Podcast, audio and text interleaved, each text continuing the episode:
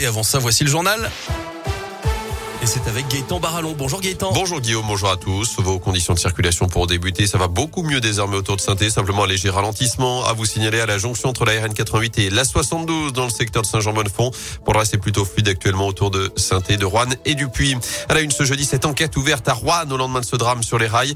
Un homme d'une soixantaine d'années a perdu la vie en tombant de plus de 6 mètres sur les voies près de la gare. Les enquêteurs cherchent à savoir s'il s'agit d'un geste désespéré ou d'un accident. Le trafic entre Rouen et saint et Rouen-Lyon a dû être interrompu pendant près de 3 heures. Il y aura des perturbations également demain dans la Loire sur les rails avec une grève locale de la SNCF et plusieurs lignes qui seront perturbées autour de saint Dernier jour pour donner à l'hôtel de ville de saint cette collecte de sang organisée par l'établissement français du sang et les étudiants infirmiers. Ça se passe ce matin jusqu'à 13h30 puis de 14h30 à 18h30. C'est une première en France. Saint-Etienne sera un guide pour faciliter la vie des personnes atteintes d'autisme. La mairie a présenté cette création samedi dernier à l'occasion de la journée mondiale de sensibilisation à cette pathologie qui touche 2 millions de personnes en France. Un enfant sur 100 est autiste.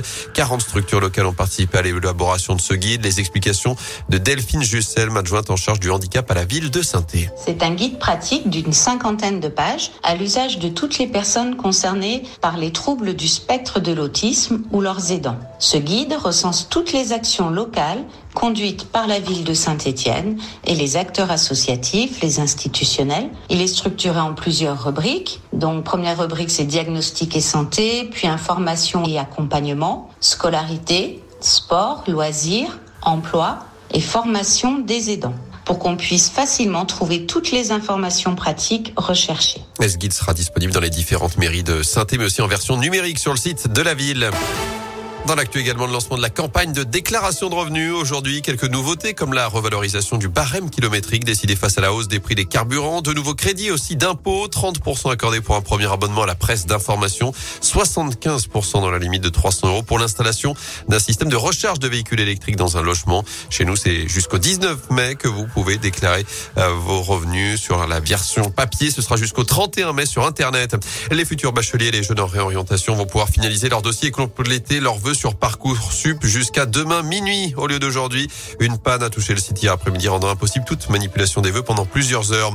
À l'étranger, l'Ukraine craint une attaque majeure de la Russie dans l'est du pays, appelle à la population à fuir dès que possible. Conséquence du retrait progressif de l'armée de Vladimir Poutine des environs de Kiev, notamment les troupes se redéploient dans le secteur du Donbass. En foot, Karim Benzema reste inarrêtable après son triplé au tour précédent pour sortir le PSG. L'attaquant français du Real Madrid encore inscrit trois buts hier soir lors de la victoire 3 buts 1 sur la pelouse de Chelsea en quart finale allée de la Ligue des Champions. Et puis une page se tourne pour le tennis français. Joe Wilfried Songa va prendre sa retraite après Roland Garros fin mai, début juin. On pourra le voir avant cela à Lyon à l'Open Park du 18 au 25 mai. 9h33.